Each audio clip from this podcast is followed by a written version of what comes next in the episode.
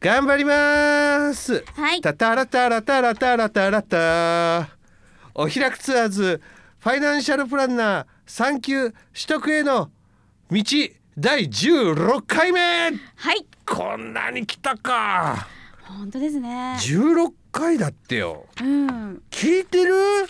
うん聞いてるうんいやもう結構地域がもうパンパンに詰まってんじゃないかなと思ってね私なんてゆっこさんの脳みそが心配ですよ本当ですね耐えきれるかって本当に本当にねうん本当ですねやっぱ国家試験っていうのはこれぐらいは勉強して当たり前の世界なんですねなんかあー初めてこう垣間見とる気持ちになってますよ今はいまあでも実は僕国家資格一つ持ってますけどねあそうなんですかはいへえちなみに運転免許あそえーそれではですね問題 問題参りましょううはい宅地建物取引業法不動産の売買契約におけるポイント、うん本当に不動産は大変うんうん1問目うんはい宅地建物取引業を行う事務所にはうん従業員3人に対し1人以上の宅地建物取引士を置くことが義務付けられている宅地建物取引業を行う事務所には従業員3人に対して1人以上の宅地建物取引士を置くことが義務付けられているさあどうどうなの知っとるか知っとらんかだけやんつまりは適当やん知らんけどいいすいた方が安心だよねっていう意味で丸ジーザスなんだよほっとお前はあれだな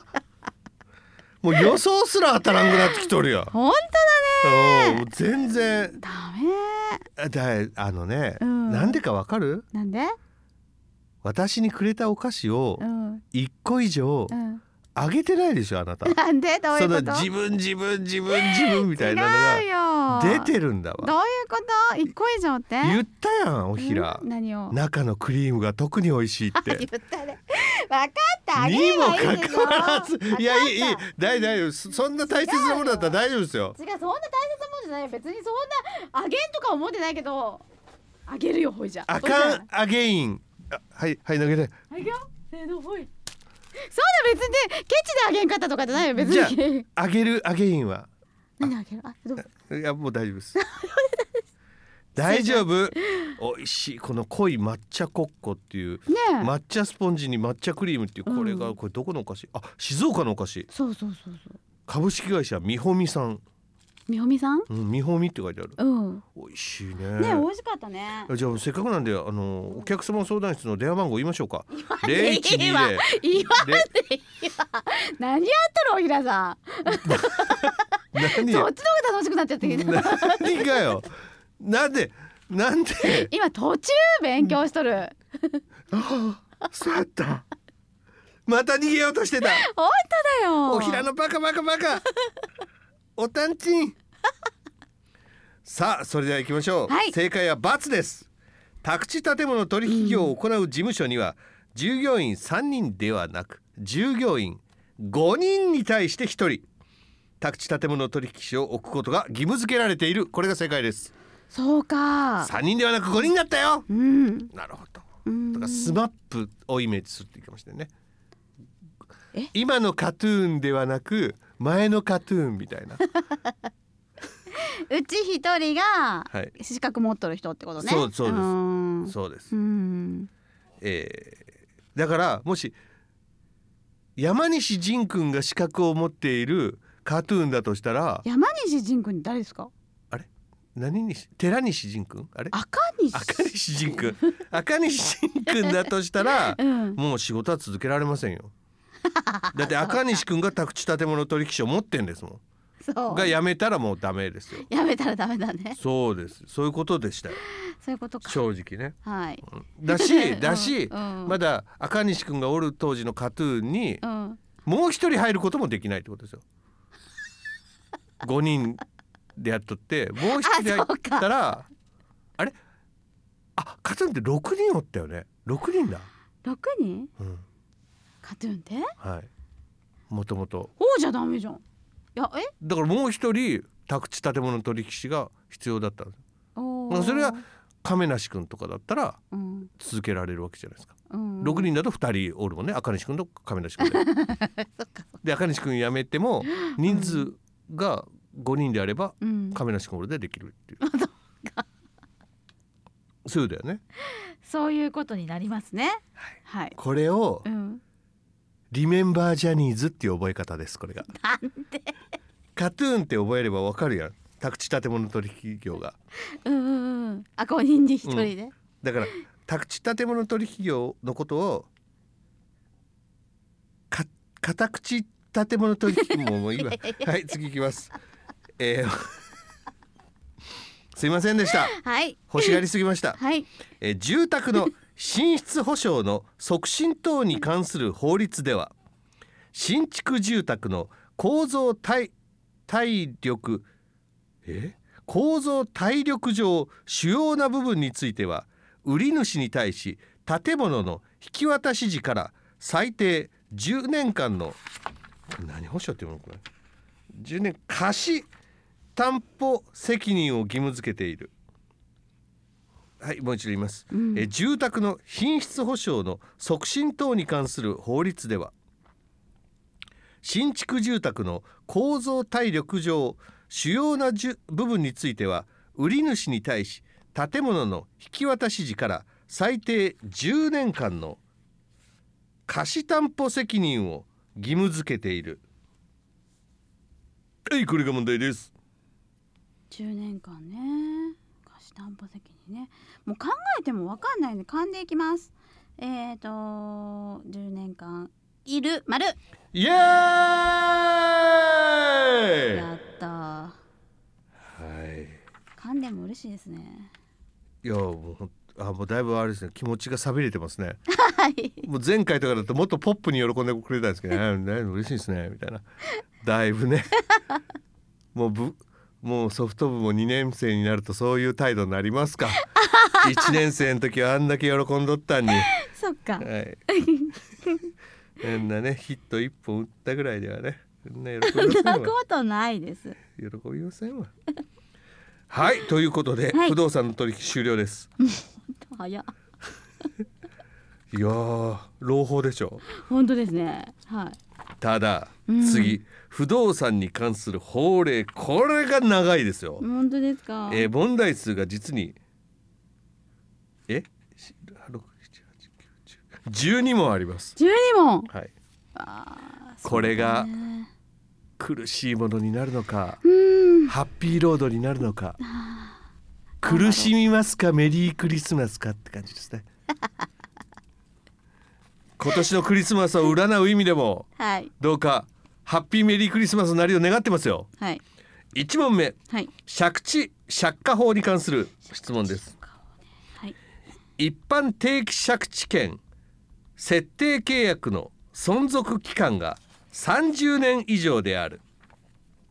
一般定期借地権設定契約の存続期間は30年以上である丸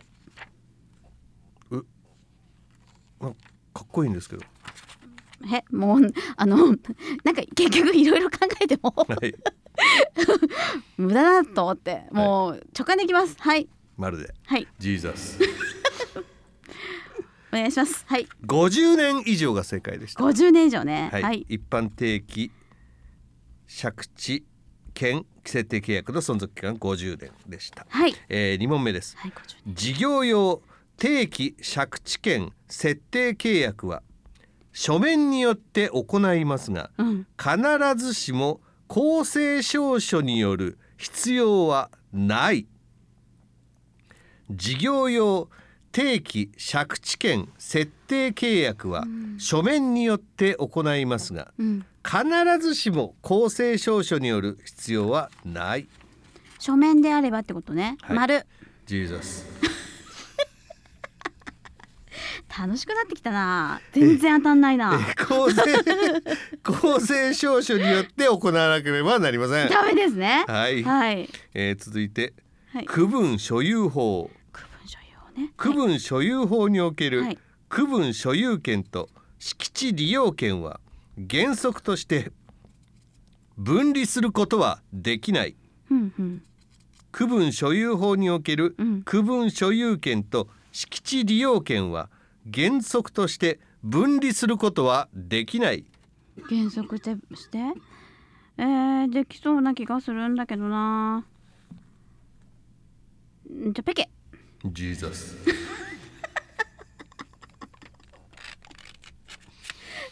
はいおいオッ ケー三連続次から、はいい、やもう、はいい、やそんな3連続ってもうすでに今日経験してますからそうですね 今日経験な10連続でした っけマンションを建て替えるには、はい集会において区分所有者及び議決権の過半数の賛成が必要であるマンションを建て替えるには集会で区分所有者及び議決権の過半数の賛成が必要であるこれ丸だと思います丸ジーザス本当に言っとる嘘、えー5分の4以上の賛成が必要ですあもっとってことか半分以上ではございませんもっとってこと、はい厳しいね5分の4以上でした、えーえー都市計画法に関する質問ですはい市街化調整区域とはうんすでに市街地を形成している区域またはこれからおおむね10年以内に優先的計画的に市街化を予定している区域のことを言う市街化調整区域とはすでに市街地を形成している区域またはこれからおおむね10年以内に優先的計画的に市街化を予定している区域を言う区域を言ううーん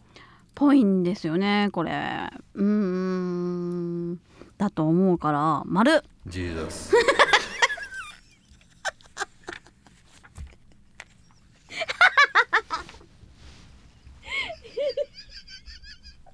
すごいな君どうするこれキレッキレだよいやいやでも勉強してないところだからねそれ間違えて当たり前なんですそうよか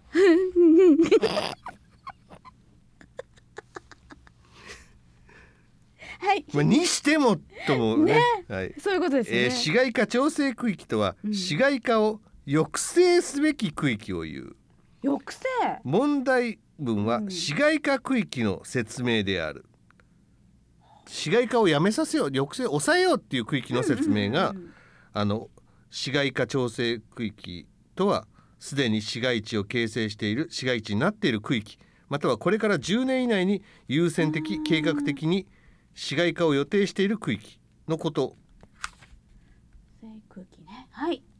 あこれが市街化区域の説明もう一回今のあの問題文がうん市街化区域の説明これから市街化してこうぜっていううんうんうんうんの説明で、うん市街化調整区域っていうのは市街化をもう抑えよう抑えようっていううんうん調整って調整あのとど調べる整えるでいいですか調整区域イ違エいますーイ 一応一応ねはいやっとかんとと思ってありがとうございますこういうアシストはいありがとうございますはいそうですはいはいはいえー続いて、うん市街化調整区域で開発行為を行う場合には原則として規模にかかわらずうん都道府県知事の許可が必要である都道府県うーんあそうかいりそうだなこれ都道府県都道府県でもそこまでもいらない気もするんだよね都道府県まで行かなくて市町村とかでいいような気もするのでうーん丸か×か丸か×かどうしようかなえー、とでも市街化強制区域丸イエーイ申請しそうだもんねお見事でした、はいもうそのおっしゃる通り、はい申請必要でございますはい、はいえー都道府県知事の許可が必要ですはい建築物の敷地は原則として幅2メートル以上の道路に4メートル以上接していなければならない建築物の敷地はうん原則として幅2メートル以上の道路に4メートル以上接していなければならない建築物えなん建築物の敷地っていうのが大体よくわからない建築物の敷地は道路に2メートル以上だってここで言うと、うんこの敷地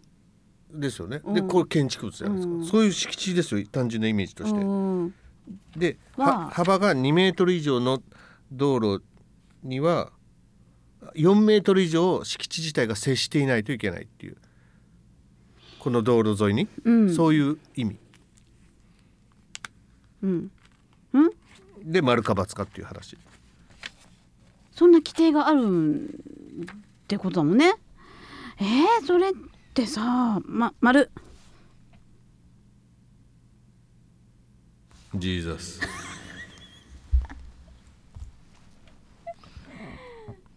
原則として幅4メートル以上の道に2メートル以上接していなければならないっていうのが正解でした対かはいそのじゃあ数字が重要ってことだよね4メートル以上の道ね道路ねの道に2メートル2メートルはくっついとらないかんよっていうーうんはーいはいはーいちょっとあのさっきから思ってたんですけどはいもう丸とか×とかそういうのを超えてもう達観されてますよねゆっこさん今 じゃあ達観モードに入りましたね完全にじゃ あなんかさ、はいこれなんか用語もはいわからないんですけどもう文章の意味もわかんなくなってきちゃってはいぐらいわからない世界の話ですねこれははい暗闇に行ってる感じですよあ本当にちょっとすみません電話かかってきてちょはいちょっと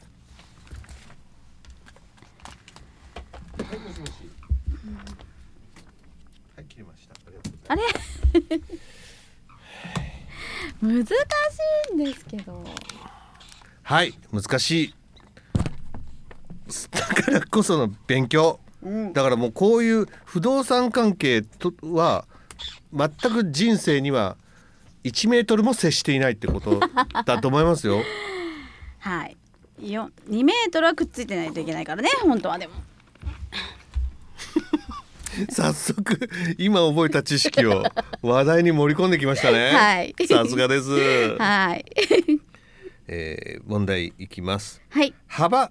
3メートルの道路3メートルねに面した敷地ではうんこれ二項道路っていうそうですちなみに幅3メートルの道路2個2項数字の2に項目の項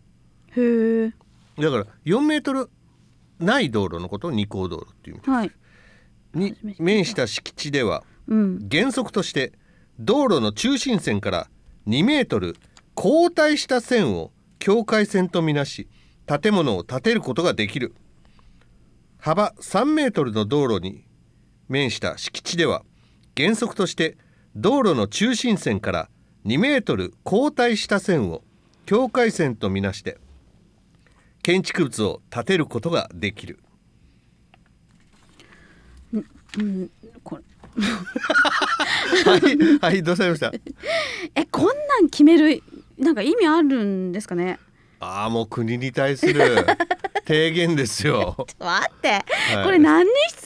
要なんだろうは誰かこれによって助かる人がいるんですねきっとい、怒ってますよ。怒ってないね意味がわからないだけなんですはい、分かったら多分あそうなんだって思えるんだよねきっとあそっか誰か助かってんだって思えるんだよねゆっこさん、はい人間を信じて、今今こそそ信じる力だよ。絆、絆。っかうん。もうすぐコロナも明けそうな気がする。うん絆、そっか誰かのお役に立つんだねこのオミクンロンなんかどっか行っちゃえ。本当だよそっかえーとじゃあ境界線2メートルにしましょうか丸イエーイ、よかったそっかえー、3番はい憲兵率とは憲兵率敷地面積に対する建物の延べ面積を言うなんか憲兵率とは敷地面積に対する建物の延べ面積を言うなんか憲兵率っていう言葉聞いたことあるんだよな憲兵率延べ面積を言いそうだな丸憲兵率憲兵率ジーザス、何なんでしょうえー、憲兵率とは、はい敷地面積に対する建物の建築面積を言うこれが正解です憲兵率は敷地面積に対する建物の建築面積を言う建延べ面積ではなく建築,、えー建築面積を言うこれが正解でしたはいはい、えー続いて4番好きじゃないんだ憲兵率の異なる地域にまたがって建物の敷地がある場合には憲兵率は 加重平均で計算する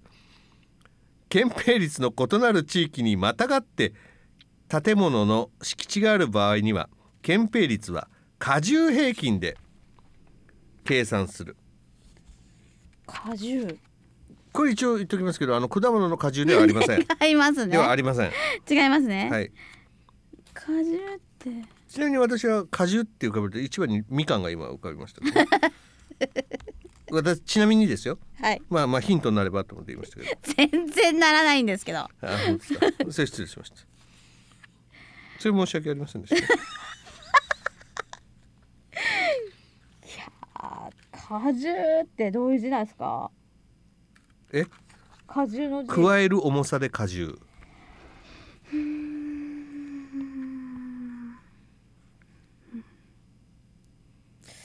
うんじゃあそれで丸イエーイ合ってたは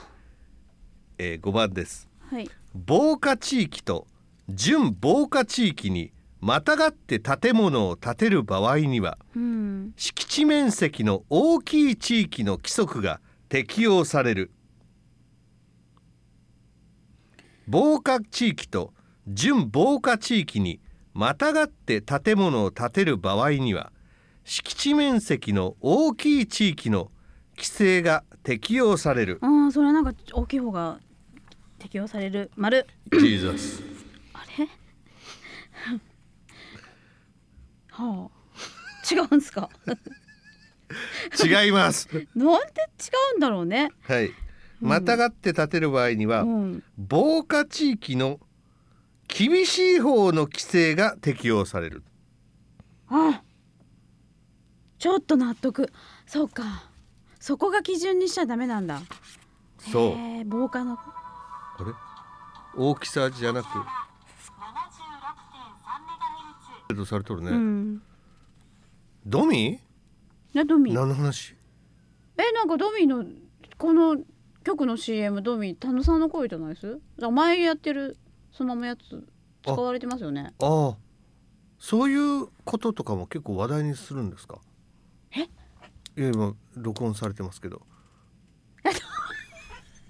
ごめんな さいごめんカットするんでしょだってなんでなんで生のゆき子が聞きたい人はさ知りたいんじゃないの何をゆき子さんの話題あこういうこと普段喋ってんだラ何ジをラジオ以外で別になんか悪いこと言ってた今言ってますよねゆっこさんなんて悪いことなんか生まれてこの方一回も言ったことないでしょです よねそういうマジかそう生まれえてずっと一緒におったんか俺 らですよねってあそううんうんうん一回見たことずっと見とった俺はーだよねゆきこがすくすく育つ様をねそうだなはいはい、かわい寂しかった海外留学行くつった 時ワーキングホリデー行くつった時はもうなんでだってねあん時は泣いた よ知り合ってません、待ってくれゆきこってね知り合ってませんので どうしても行かなきゃダメなのかよなんて車の中でね2時ぐらいまでね説得したんだけど嫌だっつってね行くもん行きたいっつ って、うん、あれ懐かあれ懐かしいな若かりし頃ですよいやいやいやはい問題ですはい容積率とは敷地面積に対する延べ面積を言うなお全面道路の幅が15メートル以下の場合には容積率に制限がある容積率とは敷地面積に対する延べ面積を言うなお全面道路の幅が15メートル以下の場合には容積率に制限があるこれさっきの問題のこれ容積率だったのかさっきと同じ問題の最初出だしですけど、うーんでも条件ついてるもんなぽいなこれぽいので丸ジーザスいいよ別に間違っとったって覚えるもん全面道路の幅は12メートル未満の場合にはうん容積率に制限がありました12メートル未満ね全面道路の幅が10メートル12メートル未満の場合には容積率に制限がありましたはいはいはいどんどん賢くなっていくそうですねゆきこたまはい ゆきこちゃま何それ 何それってどういうことですかゆそうきゆきこちゃまのことをなんでそんな風に言われないかんなんかごめんなさいなんかごめんなさい本当にあのお嬢様じゃないけどうんゆきこちゃまっていう表現の方がうんいいような気がするじゃないけど 私それ私の真似ですね絶対にかなって思っておみなさんは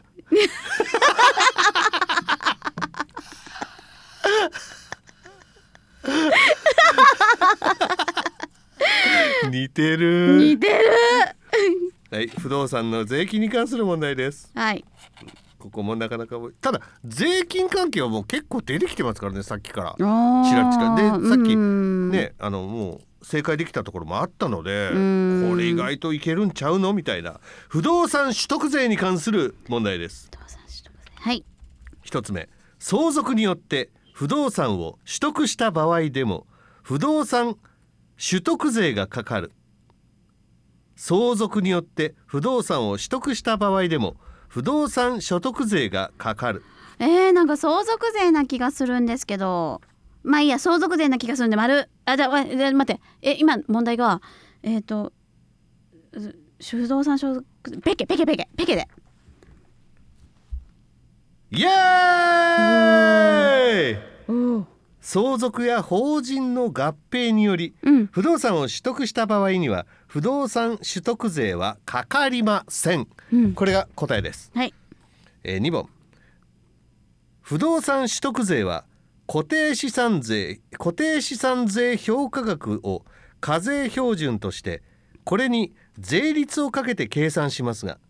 宅地の場合には課税標準を3分の1にして計算することができる不動産取得税は固定資産税評価額を課税標準としてこれに税率をかけて計算しますが宅地の場合には課税標準を3分の1にして計算することができる3分の1かどうかな気がするこの数字な気がする問題はうーんうーん3分の1っぽいので丸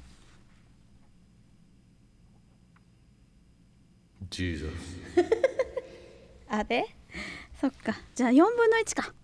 2分の 1? あそういうとこありますよね そういうそういうとこですよねはいはいあなた出てますねそういう 何何間違え た後にすぐ次の答え言って「三分の一いやに二分の一とか次言う前に「いや二分の一かな」とか言うつもりでしょ違う違う違う違うのそこ違うでしょ多分そこう。でえし四ょ分の一って言いましたうんジーザス、違う2分の1えー宅地の場合には課税税えー課税標準を二分の一にして計算することができるほうこれが正解でした3分の1じゃなかったね2分の1ねはい覚えようえー続いて消費税に関する問題ですはい居住用建物の貸付1ヶ月以上は消費税がかかる取引である居住用の建物の貸付は消費税がかかる取引である消費税違うくない消費税じゃないでしょうえペケペケペケ消費税ってだってイエだーイ建物の貸付は課税取引ではありますが非課税、えー居住用建物の貸付は非課税取引これが正解でしたあ非課税なんですねそもそもはい、 1ヶ月以上ということですねうん、えー、2つ目土地の譲渡は消費税がかからない取引である土地の譲渡は消費税がかからない取引である消費税はかからないでしょ丸イエーイやったにやりとするゆきこここにありけ りえー続いて固定資産税のうん納税義務者は毎年4月1日に固定資産税課税台帳に所有者として登録されている人である固定資産税の納税義務者は毎年4月1日に固定資産税課税台帳に所有者として登録されている人であるなんか違い何が違うってわかんないけど違いそうなんでペケイエーイ、登録者じゃないってことだよね多分えー正解は1月1日でした4月1日ではなくそうなんだ1月1日が1日ね正解でした、はいわかりましたはいえー続いて、うん固定資産税の標準税率は1.4%である固定資産税の標準税率は1.4%でああるーわかんないうーん1.4%っぽいかな1.4%っぽい丸やイエーっイとやっとえー、3番はい小規模住宅用地については課税標準を固定資産税評価額の3分の1で計算することができる小規模住宅用地については課税標準を固定資産税評価額の3分の1で計算することができるうーんさっき2分の1だったんだよねこれと関係ないのかな全然えー、っと3分の1っぽいな丸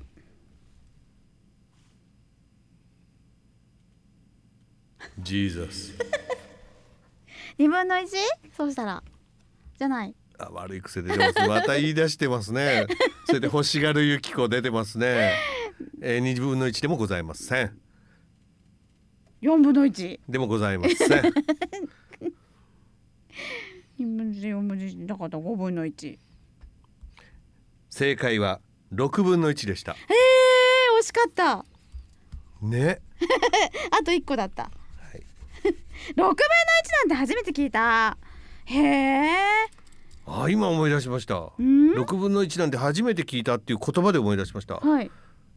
昔あった8分の5チップってもうないね今ポテトチップスで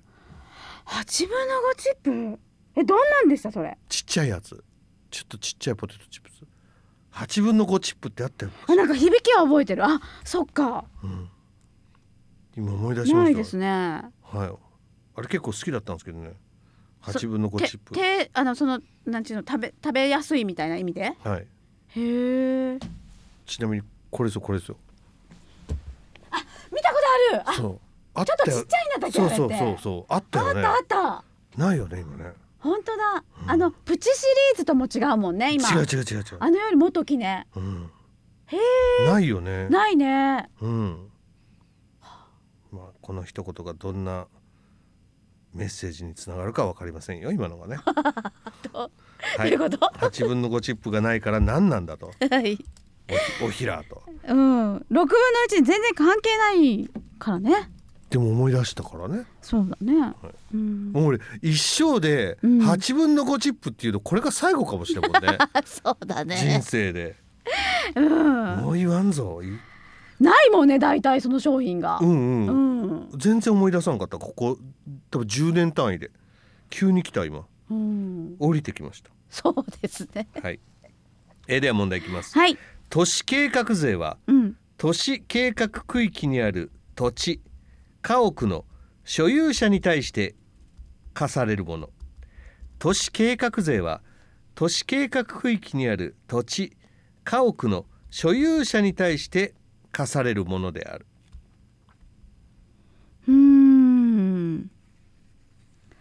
所有者にねうん土地とか買ううんなんかそうな気がします丸ジーザス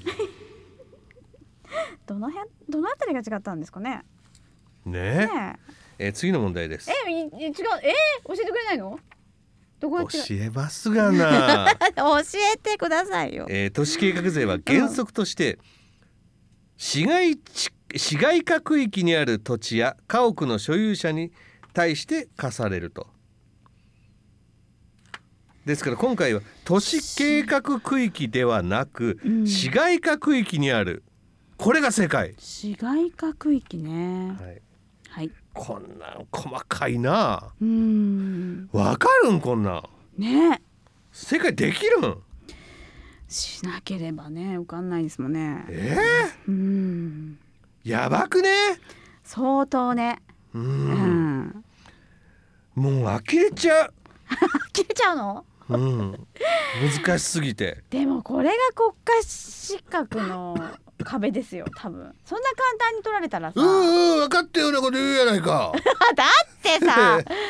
落としどころなえいから、ーなんか国家資格持っとるんかて持ってないあ持ってるなんだって免許じゃあそこは自動車免許って言わんと自動車免許ごめん免許だけじゃダメでしょうっかそういうとこだよそうか何免かわからんやんそうだ免許だけじゃわからないそうでしょうそういうとこだよわざと言ってんだから今自動車免許あーとか言って言そうっか言うまでストーリー立ててたんだからそう止めないで途中でごめんなさいもうた、うんごめんなさい 反省してますよこれは絶対してないね してますよそんな調子に乗っとるでえー、いきますはい都市計画税の税率はうん各市町村で自由に決めることができこの税率に制限はない都市計画税の税率は各市町村で自由に決めることができ、このせいこの税率には制限がないうーんなんか制限がないっていうとこが引っかかるもんな自由に決めれるけど多分制限あるじゃんきっとそんなん絶対からペケイエーイ、えー制限税率0.3%というのが正解です。あそっかはい、そこ制限もはねありました。はいはい、えー続いての問題は不動産を譲渡した時にかかる税金に関する問はい題。愛子さん得意ですねこのあたりね。なんでえー長期譲渡所得の税率はうん所得税が30%住民税9%であるなお復興特別所得税は考慮しないものとするうーん長期譲渡所得の税率は所得税30%住民税9%であるなお復興特別所得税は考慮しないものとするなんかその一番最後の考慮しないものとするっていうのがすごく引っかかるから丸っぽい丸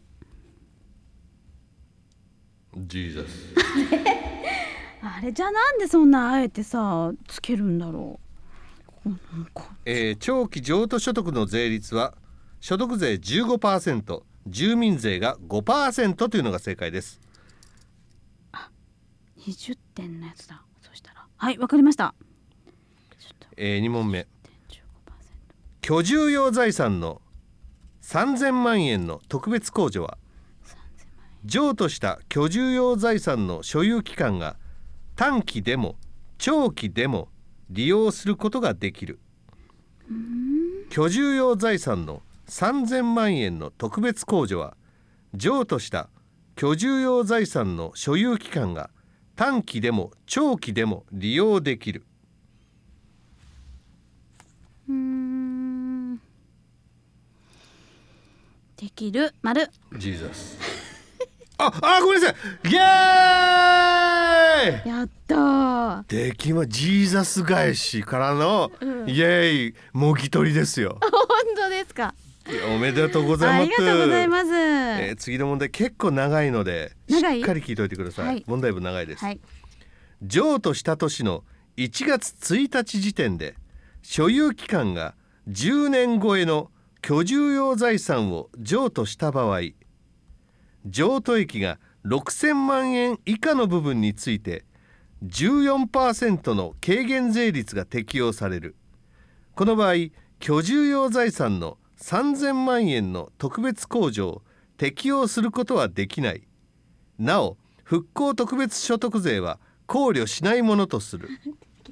はいこれが問題です譲渡した年の1月1日時点で所有期間が10年超えの居住用財産を譲渡した場合譲渡益が6000万円以下の部分について14%この場合は所得税が10%住民税4%の軽減税率が適用されるそしてこの場合居住用財産の3000万円の特別控除を適用することはできないなお特別復興特別所得税は考慮しないものとするはいいかがでしょうーんなんかもっともっぽく聞こえるんですけどうーんうーんさっきは慣れて騙されたからもうだがペケうイエーイやっとえーこちらは居住用財産の3000万円の特別控除後の譲渡益に対しては軽減税率が適用されるというのが正解でした。 はい全く何のこっちゃでかい です。はい、はいはい、それが正解ですから、はいもわかりうました考えすぎないで。素直にねそう。受け入れますよはいえーでは特定居住用財産の買い替えの特例を適用する場合うん譲渡資産の所有期間は10年超えでなければならないが居住期間については特別な要件はないうーんなんか特定居住はいさっきから結構あれですよね大体僕問題に常に2回繰り返すんですけどすいま結構もう答えたくてしょうがないのかなゆきこ熱いなって感じがして すいませんね喜んでますよ誰がテンション上がってますうんもうみんな嬉しいですよ なん熱いゆきこが、すいません、はい、スイッチ入ってますようん特定居住用財産の買い替えの特例を適用する場合譲渡資産の所有期間は10年超えでなければならないが居住期間については特別な要件はない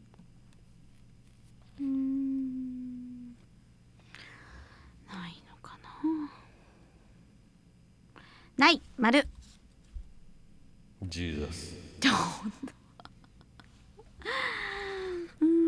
あるんだちょっとあるもんね10年以上でなければならないのが正解でした10年以上ねうんやっぱ10年は済まなかんのだねそういうことねはいはい分かり示しました 示しましたはい、えー譲渡した年のはい1月1日時点で、うん所有期間が5年超えの居住用財産を譲渡し、譲渡損失が生じた場合でうん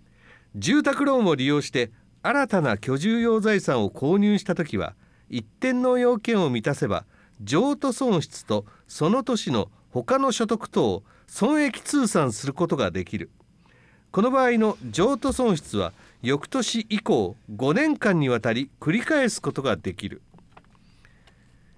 譲渡した年の1月1日時点で所有期間ちょもう言葉が難しすぎるわうん譲渡した年の1月1日時点でずっと持っとる期間が5年以上ある居住用財産を譲渡し譲渡損失が出た場合住宅ローンを使って新たな居住用財産を買った時一定の要件を満たすと譲渡損失とその年の他の所得との損益通算をすることができるこの場合の譲渡損失は次の年以降5年間にわたって繰り返すことができる5年間損益通算できそうな気がするんですけど5年間ね3年間とかじゃなかったですっけあれわかんないけどペケペケイエーイ、なんでペケでしたあえー正解は3年間、あ居住用財産を買い替えた場合の譲渡損失の繰越期間は翌年以降の3年間これが正解でしたおーそこ分かった気がするなんか本当ですかなんか思ったそこかいなやー嬉しいなー嬉しいな ーこんな感じで伸びていくんだね勉強の成果ってそういうことですね嬉しいよはいはい、では次の問題です。事業受託方式はこれは土地の有効活用の形態手法に関する問題。はい事業受託方式は土地の所有者が企画資金調達建築等を全て自分で行う方法である事業受託方式は土地の所有者が企画資金調達建築等を全て自分で行う方法であるうん事業受託方式だもんね丸違うんだジーザス。 えーこの問題文は自己建設方式の説明でうん事業受託方式ではござりませぬ、そうでしたかはい、じ事業受託方式はちなみに土地活用のすべてを業者に任せてしまう方法、うんこれは自分でやるっつっとるもんね土地の所有者が企画資金調達建築ああそうかすべて自分で行うああそうか本当だで違うよっていう違うねゆきこ、ゆきこ違うよ。そっちじゃないよ。そっちは崖だよ。ゆきこ、走っていかないで。ゆきこ、崖だっつってんじゃない。走んないで、ゆきこ。止まって。あ行っちゃっあ。たはい。もう怖くて。崖の下見れません。違うって言ったのに。 本当ですね、はい止めたのにね、 はい。土地の新土地信託方式では、うん信託終了後土地建物はそのまま土地の所有者に引き渡される土地信託方式では信託終了後土地建物はそのまま土地の所有者に引き渡される引き渡される丸イエーよイかったえちなみに稽古の土地有効活用の事業手法って全部で6つあるんですよ今3つ言ったんですけど、うんせっかくなので他のも紹介しようかなと思います、はい建築えじゃ建設協力金方式っていうのがうんうんえそれ何うん土地を持ってる人が入居予定のテナントから保証金を預かって建物の建設費に充てる方法うん建設協力金方式っていうのがこういう方法だそうですうんもうテナント入るんだったらもうお金くれとうんはい、えーそして10日交換方式どうかこれ2等分の等に、えー価値の価で交換方式、交換方式ね土地を持ってる人が土地を提供しその土地にデベロッパーが建物を建てて完成後の土地と建物の権利を資金提供割合で分ける方法土地を譲渡する代わりに建物の権利を分け合うっていう、へええーそして最後がうん定期借地権方式定期借地権を設定し土地を貸す方法まあ一定期間土地を貸すっていうそれだけの話ですね土地の有効活用っていううと、んもうそういう方法でございましたはい稲垣さんはいおめでとうございますはい何だと思います終わったもうこれでその通りやっ不動産終了残すチャプターはわずかに1まで来ました、素晴らしいやったーやったーはい本当に心から喜べるかどうかは自分の胸に手を当てて聞いてくだ さい以上ファイナンシャルプランナー3級取得への道でしたありがとうございました